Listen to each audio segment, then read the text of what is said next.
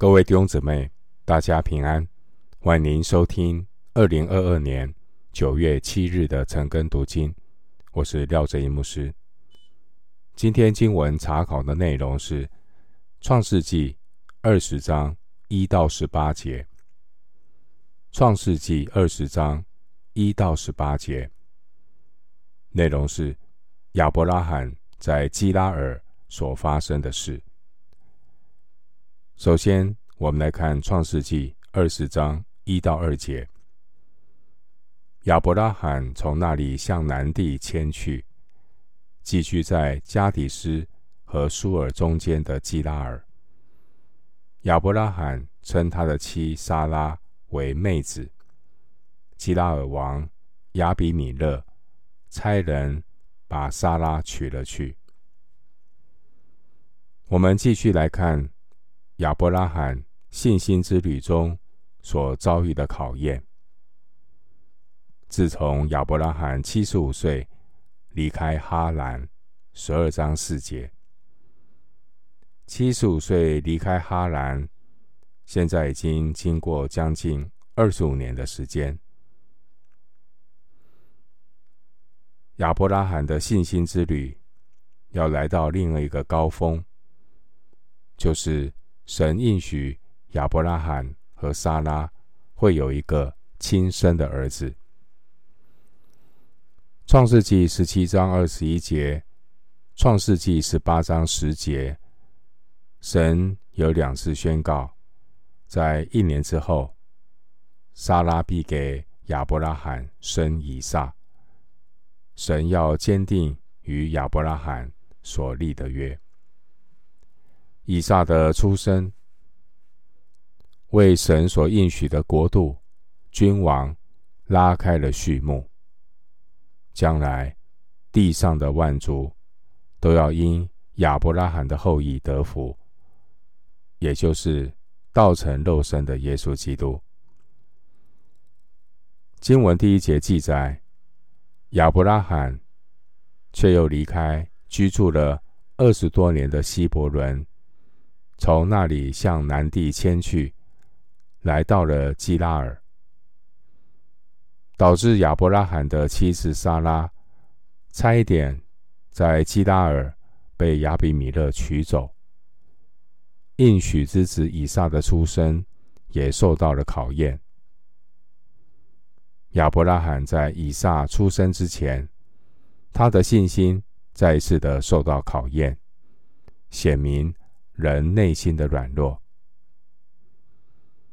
经文第二节说，亚伯拉罕称他的妻撒拉为妹子。基拉尔王亚比米勒差人把撒拉娶了去。先前创世纪十二章十到二十节，亚伯拉罕在埃及有类似的遭遇，但这边二十章二节。经文直接说，亚伯拉罕称他的妻撒拉为妹子，表示这是亚伯拉罕重蹈覆辙的另一次错误。接下来的经文记载，亚伯拉罕迁移到基拉尔，又称呼妻子为妹妹，导致基拉尔这个亚比米勒他被误导。取走了沙拉。上帝在夜间梦中责备亚比米勒。亚比米勒这个名字的意思，应该说这个头衔的意思是：我的父亲是王。它是一种头衔，并不是个人的名字。回到经文，《创世纪》二十章。三到七节，但夜间神来，在梦中对亚比米勒说：“你是个死人啊，因为你娶了那女人来，她原是别人的妻子。”亚比米勒却还没有亲近撒拉，他说：“主啊，连有义的国你也要毁灭吗？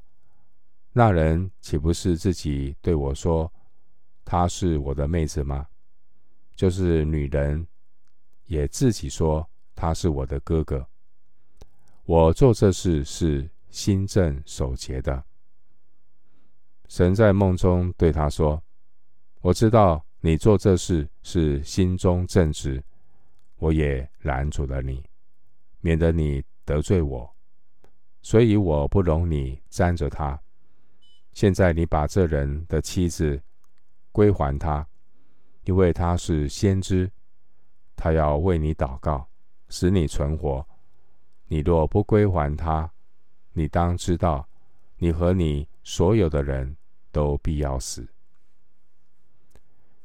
亚比米勒娶撒拉，用意有可能是为了与亚伯拉罕结盟。换句话说，这是一场政治的婚姻。亚比米勒如果能够和这位拥有众多产业的亚伯拉罕联姻，应该是很上算的事情。所以这一段经文关于。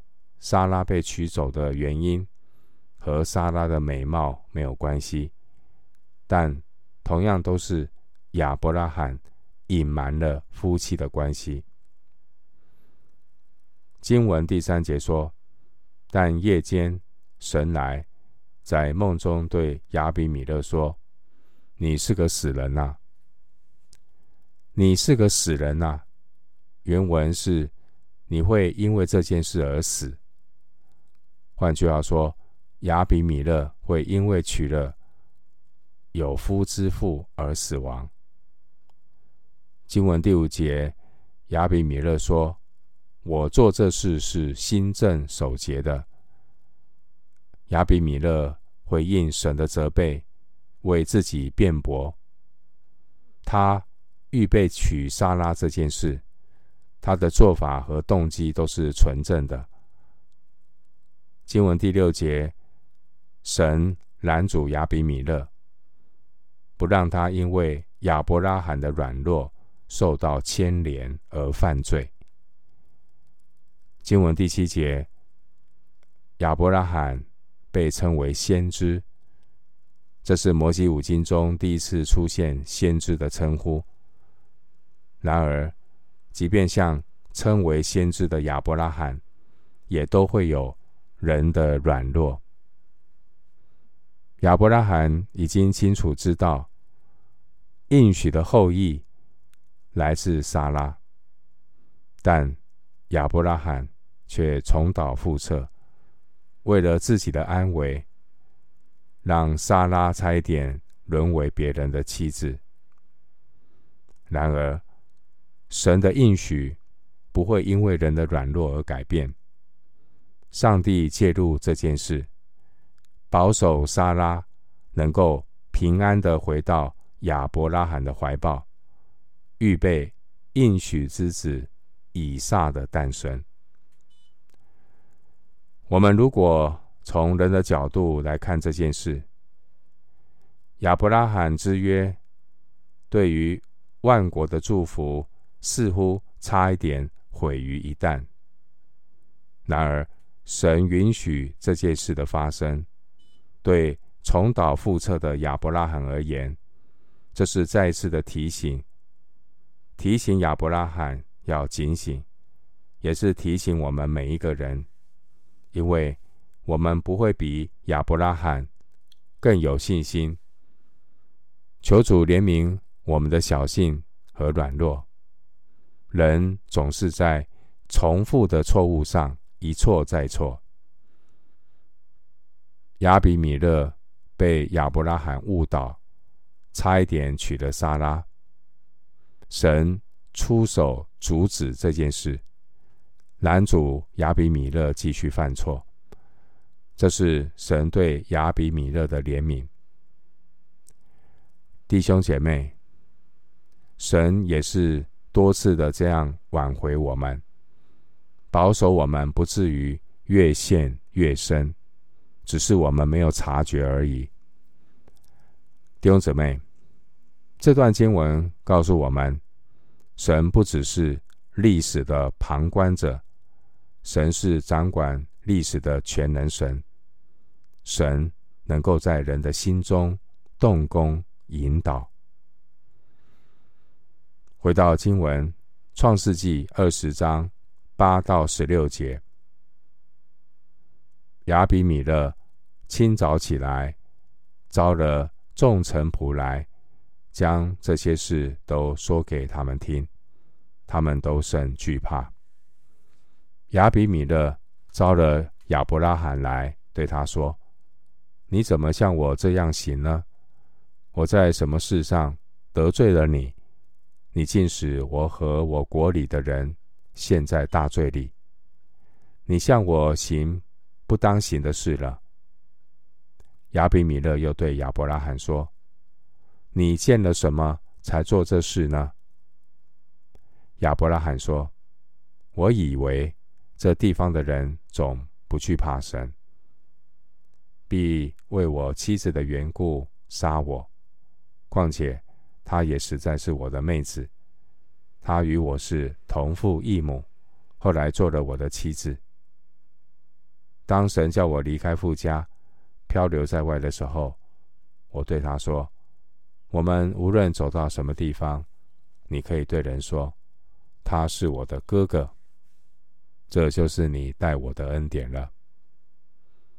亚比米勒把牛羊仆婢赐给亚伯拉罕，又把他的妻子撒拉归还他。亚比米勒又说：“看哪，我的地都在你面前，你可以随意居住。”又对撒拉说：“我给你哥哥一千银子，作为你在。”和家人面前遮羞的，你在众人面前没有不是了。八到十六节这段经文，亚伯拉罕被亚比米勒责备，亚比米勒责备亚伯拉罕欺骗他，亚伯拉罕他为自己辩解，亚比米勒赠送牛羊仆杯，也将沙拉归还。并且容许亚伯拉罕和其他的人留下来居住。经文第八节，亚比米勒清早起来。亚比米勒特别的早起，因为他需要招聚臣仆。经文第八节，我们看到亚比米勒勇于把自己的错误告诉自己的臣仆。而他的臣仆们也都惧怕上帝的审判。在二十章十一节，亚伯拉罕说：“我以为这地方的人总不惧怕神，必为我妻子的缘故杀我。”注意到亚伯拉罕说：“我以为。”弟兄姊妹，人以为的事常常没有发生。而亚伯拉罕所担心的事，其实也都没有发生。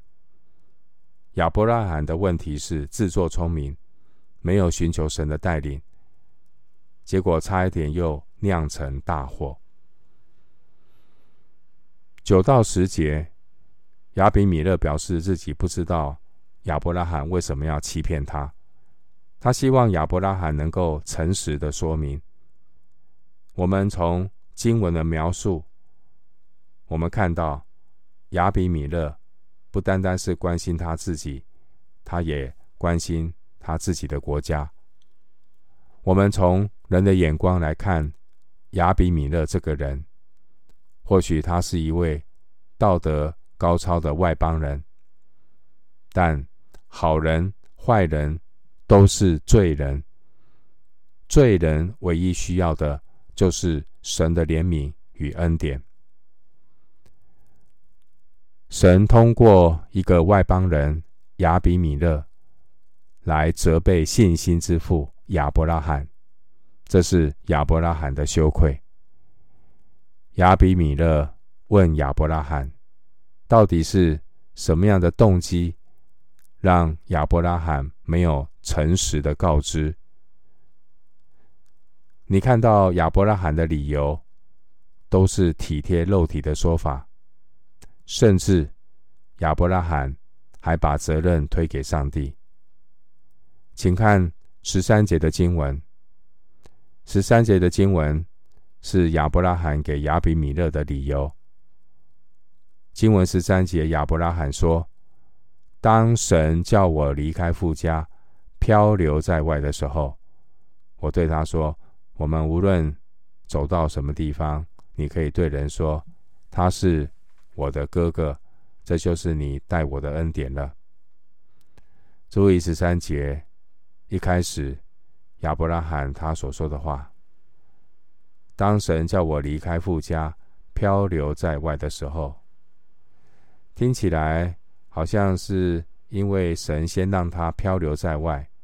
如果神没有让他漂流在外，那就不会有这些事的发生。”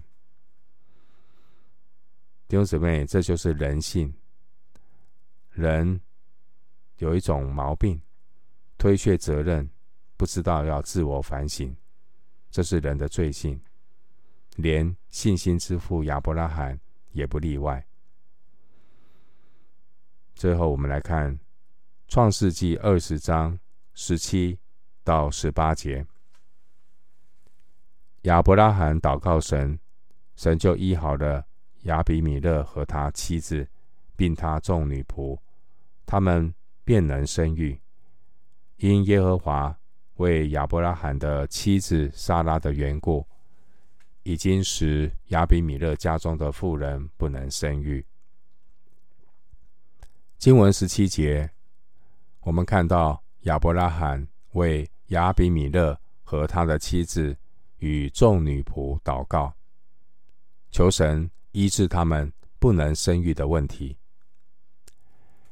其实亚伯拉罕。自己也曾经面临无法传宗接代、没有孩子的问题，但神却借着这一位亚伯拉罕为不能够生育的问题来祷告，要显明这样的一个医治的能力是出于神，不是出于人。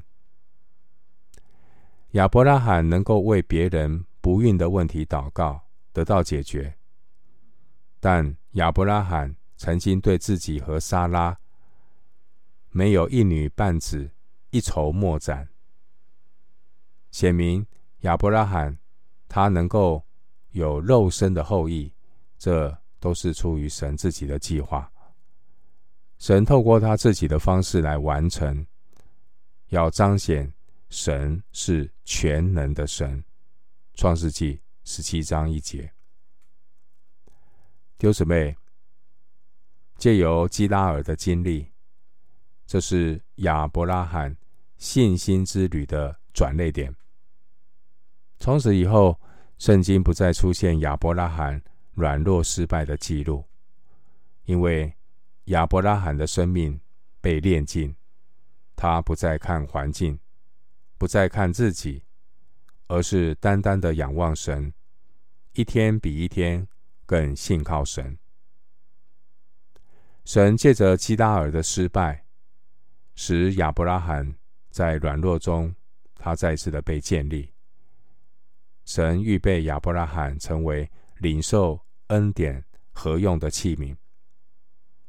后来我们看到，当神吩咐亚伯拉罕。献上以撒的时候，亚伯拉罕没有一点犹豫。创世纪二十二章一到三节，因为亚伯拉罕信心被试验过，他有纯净的信心，让他完全相信，如同希伯来书十一章十九节所说的：“神还能叫人从死里复活。”